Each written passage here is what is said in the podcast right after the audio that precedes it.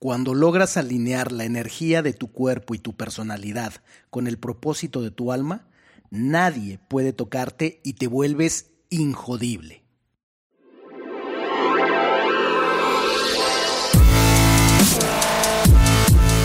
Bienvenidos, Injodibles. Hola, soy Víctor Vargas, coach de vida y alto desempeño, conferencista y empresario y en cada episodio te presentaré personas o mensajes injodibles para inspirarte a revelar y expandir los límites de tu mente, tu corazón y tu espíritu. Gracias por acompañarme a conectar y a elevar la vibración. ¡Comenzamos!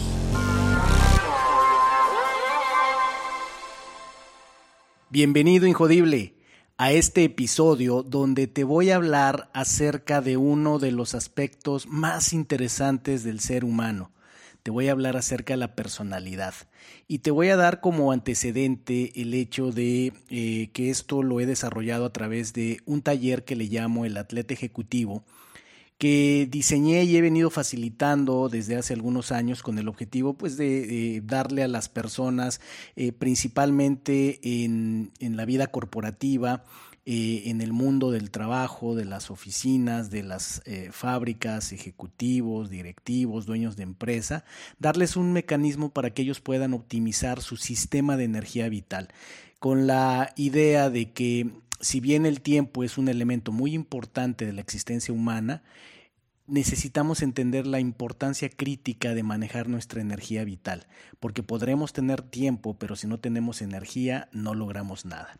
Entonces, la idea es eh, llevar a las personas a entender cuáles son los principios y a poner en práctica los hábitos que les permitan desarrollar desde el punto de vista físico salud y vigor desde el punto de vista emocional, inteligencia y agilidad, desde el punto de vista mental, claridad y enfoque y finalmente desde el punto de vista espiritual, alineación y desarrollo.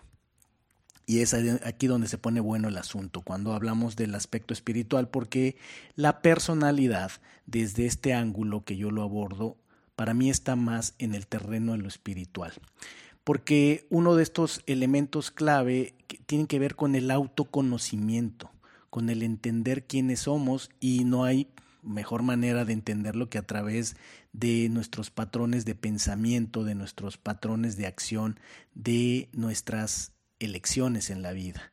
Y eso lo dicta mucho la personalidad. ¿Pero qué es la personalidad? Bueno, se puede entender como el conjunto de patrones característicos de pensamientos, sentimientos, comportamientos que le dan su toque único a cada persona y que además también la personalidad puede ser utilizada para explicar o incluso tratar de predecir las actitudes y comportamientos de los seres humanos. Hay mucho que se ha escrito en general eh, sobre la personalidad, sobre todo en el campo de la psicología, hay mucha investigación de, de muchos años y existen varios modelos actualmente que buscan ofrecer herramientas para clasificar los diferentes tipos de personalidad. Existen eh, modelos ah, amplios y profundos, algunos prácticos y sencillos, pero bueno, la idea es eh, que las personas tengan una manera práctica de ubicar el tipo de personalidad que mejor los define para entenderse mejor a sí mismos y entender mejor a los demás.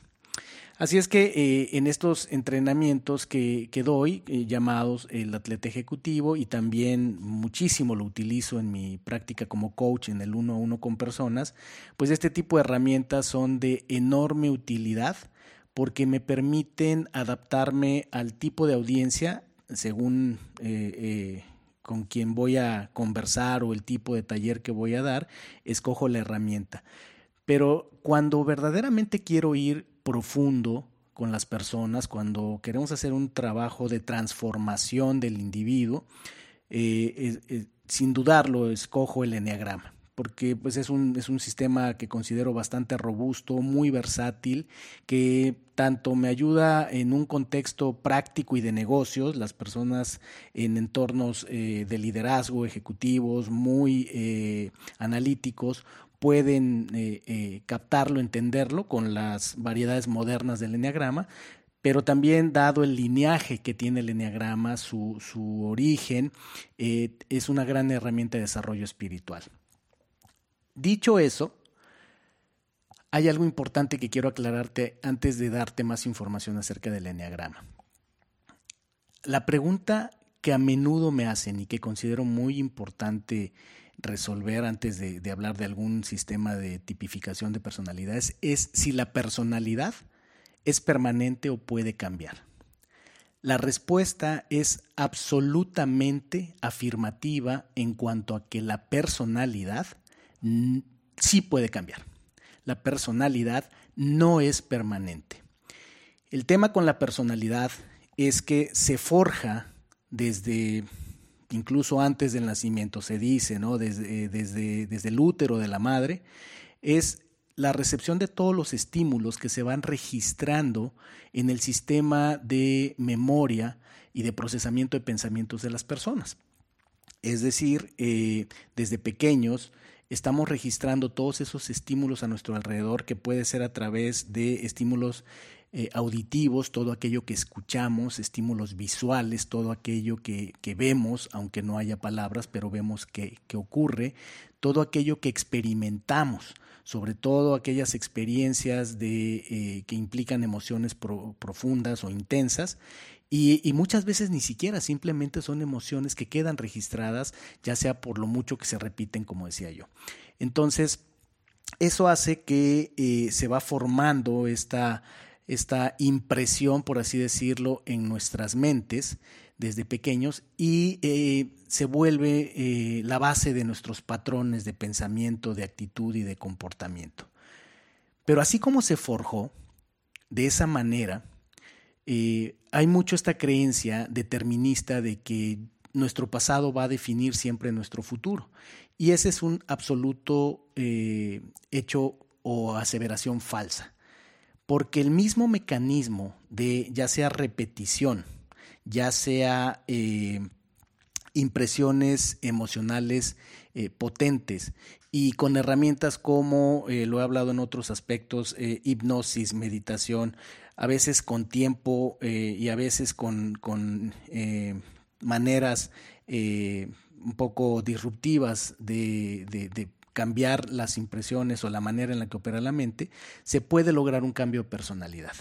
El típico escenario es, por ejemplo, personas que se proponen y asumen el costo eh, la inversión de energía, de cambiar sus patrones mentales, de cambiar sus hábitos, de cambiar su entorno para lograr la personalidad, para lograr el nivel de comportamiento, de desempeño que quieren, es lo que vemos generalmente en las historias de éxitos. Muchas personas vienen de una personalidad que no los estaba llevando a lo que querían y puede ser que por una enorme voluntad y por una enorme capacidad de implementar hábitos de cierta manera, con una enorme capacidad de sacar lo mejor de la gente que tienen alrededor, de escogerla o filtrarla, logran cambios impresionantes de personalidad.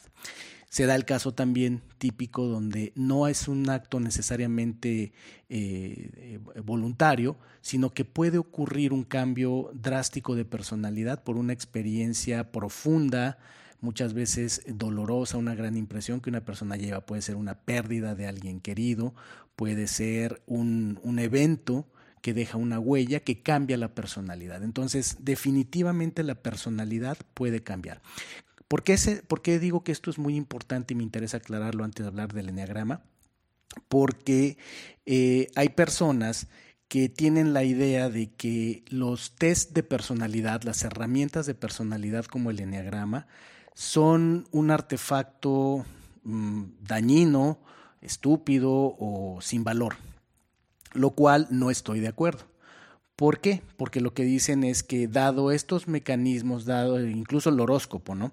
Eh, dado estos mecanismos que tipifican a las personas, que meten a las personas en determinadas categorías, eh, lo, que, lo que argumentan quienes están en contra de ello, dicen, eso hace que las personas refuercen sus creencias limitantes y que eh, sean, eh, vaya, no logren salir de, de, los patrones que pudieran ser negativos o no deseables o que no los llevan a lo que quieren. Pero la realidad no es el hecho de que haya un mecanismo que te diga con qué tipo de personalidad te estás comportando actualmente. Ese no es el problema. Al contrario, qué bueno que lo haya, porque es como un mapa, es exactamente como el GPS. Si existe un mecanismo que te puede decir con precisión dónde estás parado hoy, eso es algo maravilloso, es una enorme herramienta. De ahí falta que tú tengas la capacidad de reconocer si donde estás parado es el lugar donde quieres estar y tengas la capacidad de definir a dónde quieres ir, cuál es tu propósito a dónde quieres llegar, en quién te quieres convertir o necesitas convertirte, para que entonces puedas trazar, en función de dónde estás, puedas trazar la ruta y las estrategias para llegar al destino. Desde ese punto de vista, tener herramientas que te puedan eh, ayudar a conocerte, a descubrirte, a reconocer quién eres y dónde estás, eso es una maravilla. Lo que es un problema, lo que es muy delicado, es que las personas no tengan el nivel de conciencia de saber que el tipo de personalidad que tienes hoy no te limita en lo absoluto para hacer el trabajo, el esfuerzo, el desarrollo requerido para llegar a ser tu mejor versión, para lograr lo que viniste a hacer a esta vida, para cumplir tu propósito. Y sí, efectivamente, se vuelve muy riesgoso cuando hay personas que una vez que hacen un, test de personalidad, se casan con la personalidad con la que eh, salieron, digamos, diagnosticados. Lo he visto en mi práctica de coaching y tengo mucho cuidado de decirle a mis clientes que eh, la personalidad no limita quién puedes llegar a ser. Te está dando las coordenadas de dónde estás hoy, pero que definitivamente no se pongan esa, esa, esa máscara de hierro pesada que no se puedan quitar sino que entiendan que es una manera de navegar, es un mapa y como un mapa te marca rutas, pero definitivamente si esas rutas no son las que tú necesitas para llegar al destino, puedes y debes abrir otras rutas, ¿ok? Así es que con esto concluyo este, este paréntesis donde hay que tener mucho cuidado con el hecho de que no es el problema el que existan maneras de determinar la personalidad. El problema es que las personas no tengan la información o la voluntad de entender que son sus elecciones las que determinan su destino. Tan es así que por eso me encanta una parte de la película de, de Harry Potter, donde está la, pues esta parte de la historia donde tiene que elegir dentro de, de, la escuela, donde está su maestro Dumbledore, eh, tiene que elegir hacia qué grupo se va y hay un, hay un sombrero que es el que ayuda a elegir, una, una escena muy famosa. Y eh, el sombrero haría las veces de un test de personalidad, ¿no? Porque te dice qué personalidad tienes y a dónde vas. El asunto es que eh, en, en la, en la historia de Harry Potter, eh, Harry Potter toma la decisión, quiere, decide en su mente que él quiere estar en determinado grupo, en Gryffindor. Y entonces eh, hay un diálogo donde eh, Harry Potter pues le, pregunta a su maestro Dumbledore o le dice así un poco como, como triste, decepcionado de pues por qué el sombrero lo puso finalmente en determinado lugar y Dumbledore, su maestro, le dice, son nuestras elecciones, Harry, las que muestran lo que realmente somos, mucho más que nuestras habilidades. Y eso es lo que quiero que te quedes con esto. Son tus elecciones las que van a determinar si el tipo de personalidad que desarrollaste en la etapa temprana de tu vida determina tu futuro. Tú no eres tu pasado y no tienes por qué arrastrarlo. Tú eres lo que tú quieras y estés dispuesto a esforzarte por ser. Muy bien. Dicho eso, vuelvo con eh, el enneagrama. Y eh, te diría de una manera breve, ¿qué es el enneagrama? Pues es un sistema muy preciso que explica con claridad cómo son las personas y su forma de relacionarse entre ellas. Eh, dicho de otra manera, el enneagrama pues es un mapa de la naturaleza humana que nos ayuda a conocernos a nosotros mismos y a los demás y lo hace a través de describir nueve tipos de personalidades en los seres humanos. Estos nueve tipos describen a su vez eh, nueve rasgos, virtudes, defectos, tendencias, eh, eh, tendencias psicológicas concretamente y estrategias de comportamiento, como se le llama en psicología, e incluso características espirituales, que es algo que yo valoro mucho en el, en el enneagrama. Así es que a través de esos, de esos nueve tipos, que están en, en, un, en un gráfico muy distintivo el enneagrama, que parece una estrella, que pareciera un logo de un diseñador, pues no, no lo es tan así, sino porque hay una, hay una lógica entre las, las líneas que unen a los diferentes números. El enneagrama eh, a propósito, se utilizan números para no darle una connotación específica, aunque muchos autores le ponen nombre a cada uno de los números, eh, dando la, la, idea de la naturaleza de, de cada uno de ellos. Eh, el enneagrama determina también, además del tipo de personalidad entre los nueve, es bastante dinámico porque también nos da una indicación de cada estilo de personalidad.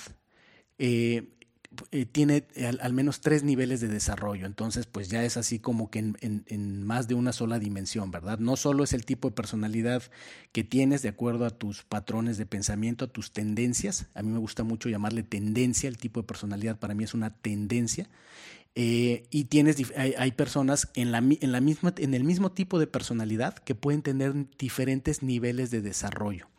Además de eso, también el enneagrama eh, nos habla de que somos unos cuando estamos en nuestro mejor momento, que le llama en el estado de integración, y somos pues, muy distintos cuando estamos bajo estrés. Esa es otra dimensión del enneagrama que también nos ayuda muchísimo a entender por qué tenemos esas dualidades, ¿verdad? Esas, esos cambios de comportamiento que no necesariamente es que estamos transformándonos a otra personalidad, sino que es momentáneo. Tiene que ver mucho con el estado eh, mental, el estado emocional de las personas. Otra cosa interesante del, del enneagrama es que los, los, nueve tipos se clasifican en tres eh, grupos uno es el grupo de la mente, otro es el grupo del cuerpo, se le llama, y otro es el grupo de la, de la imagen. ¿no? Es lo que cada uno de los grupos eh, eh, denota o, le da relevancia. Eh, esta este, episodio no, pretende dar una, explicación profunda de todos los aspectos del enagrama, sino es, una introducción. Así es que eh, lo que te quiero compartir es eh, cuáles serían las características de los, nueve tipos, las características básicas. Así es que pon atención, ahora, ahora te lo voy a decir de uno por uno. El, el llamado tipo 1 se reconoce por lo siguiente, son personas que buscan un mundo perfecto y trabajan diligentemente para mejorar tanto a sí mismos como a todos y a todo lo que les rodea. Sus fortalezas son, son personas enfocadas en el esfuerzo por, por lograr calidad, son muy organizados, son perceptivos y son honestos. Sus áreas de oportunidad es que son reactivos, críticos, dogmáticos, testarudos e impacientes. ¿ok? Esa fue la personalidad tipo 1. Vamos a la personalidad tipo 2. Estas son personas que quieren ser amadas, que tratan de satisfacer las necesidades de los demás y tratan de, de orquestar a las personas y a los acontecimientos en sus vidas. Como fortalezas tienen el ser empáticos, apoyadores, motivadores y muy cálidos. Sus áreas de oportunidad es que son indirectos, iracundos cuando no se sienten apreciados, son eh, exagerados y les gusta sentirse necesitados. La personalidad tipo 3 son personas que se organizan alrededor de lograr metas específicas con el fin de parecer exitosos y para ganar el respeto y admiración de los demás. Sus fortalezas es que son muy energéticos, emprendedores, seguros de sí mismo y sobre todo orientados a resultados. Sus áreas de oportunidad es que son muy competitivos, abruptos, obsesivos y muy selectivos para compartir. La personalidad tipo 4 son personas que desean conexiones profundas tanto con su yo interno como con otras personas y se sienten más vivas cuando expresan auténticamente sus sentimientos y experiencias personales. Sus fortalezas incluyen que son inspiradores, creativos, introspectivos y expresivos. Sus áreas de oportunidad es que son muy intensos, tímidos, emocionales y e, experimentan constantemente sentimientos de culpa. La personalidad tipo 5 son personas que tienen una gran sed de conocimiento y desapego emocional como una manera de minimizar el involucramiento con otras personas, es decir, están muy inmersos en su mente. Entre sus fortalezas se considera que son analíticos, objetivos, sistemáticos y suelen desarrollar un nivel de expertise en cualquier campo en el que se enfoquen. Sus áreas de oportunidad es que son muy herméticos, distanciados, autónomos y desinteresados en las relaciones. Prácticamente diremos que no disfrutan mucho el relacionarse con otras personas. La personalidad tipo 6 es de personas que tienen mentes muy perspicaces y anticipan los peores escenarios para ayudarse a sí mismos a sentirse preparados en caso de que algo salga mal. Algunos son indecisos, algunos gustan de correr riesgos para probar su valentía y algunos muestran ambos comportamientos, esa combinación de indecisión pero también de arriesgados, ¿verdad? Sus fortalezas es que son leales, colaboradores, perseverantes y solucionadores de problemas. Sus áreas de oportunidad es que son angustiados, tolerantes a la ambigüedad y les da la parálisis por el análisis cuando están tratando de tomar decisiones. Además, eh, pueden llegar a hacerse eh, los mártires, eh, victimizarse. La personalidad número 7 son personas que ansían la estimulación con nuevas ideas, gente y experiencias y evitan el dolor y la incomodidad. Además tienen un enfoque positivo del futuro, lo que les permite ver opciones y oportunidades. Entre sus fortalezas se cuenta que son imaginativos, entusiastas, participativos y piensan muy rápido. Sus áreas de oportunidad es que son impulsivos, dispersos, rebeldes y evaden el dolor. La personalidad tipo 8 está integrada por personas que persiguen la verdad, les gusta tener el control en toda situación, quieren lograr cosas importantes y tratan de ocultar sus vulnerabilidades. Entre sus fortalezas se cuenta que son directos, estratégicos, protectores, orientados a grandes acciones. Y sus áreas de oportunidades que son muy controladores, demandantes, tienen desprecio por la debilidad y son intimidantes. La personalidad 9 está integrada por personas que buscan la paz, la armonía y el respeto mutuo. Les desagrada el conflicto, la tensión y la mala voluntad. Entre sus fortalezas se cuenta que son diplomáticos, fáciles de tratar, tolerantes y amables. Y sus áreas de oportunidad es que evitan el conflicto, no son asertivos y posponen las cosas. Suelen ser también bastante indecisos.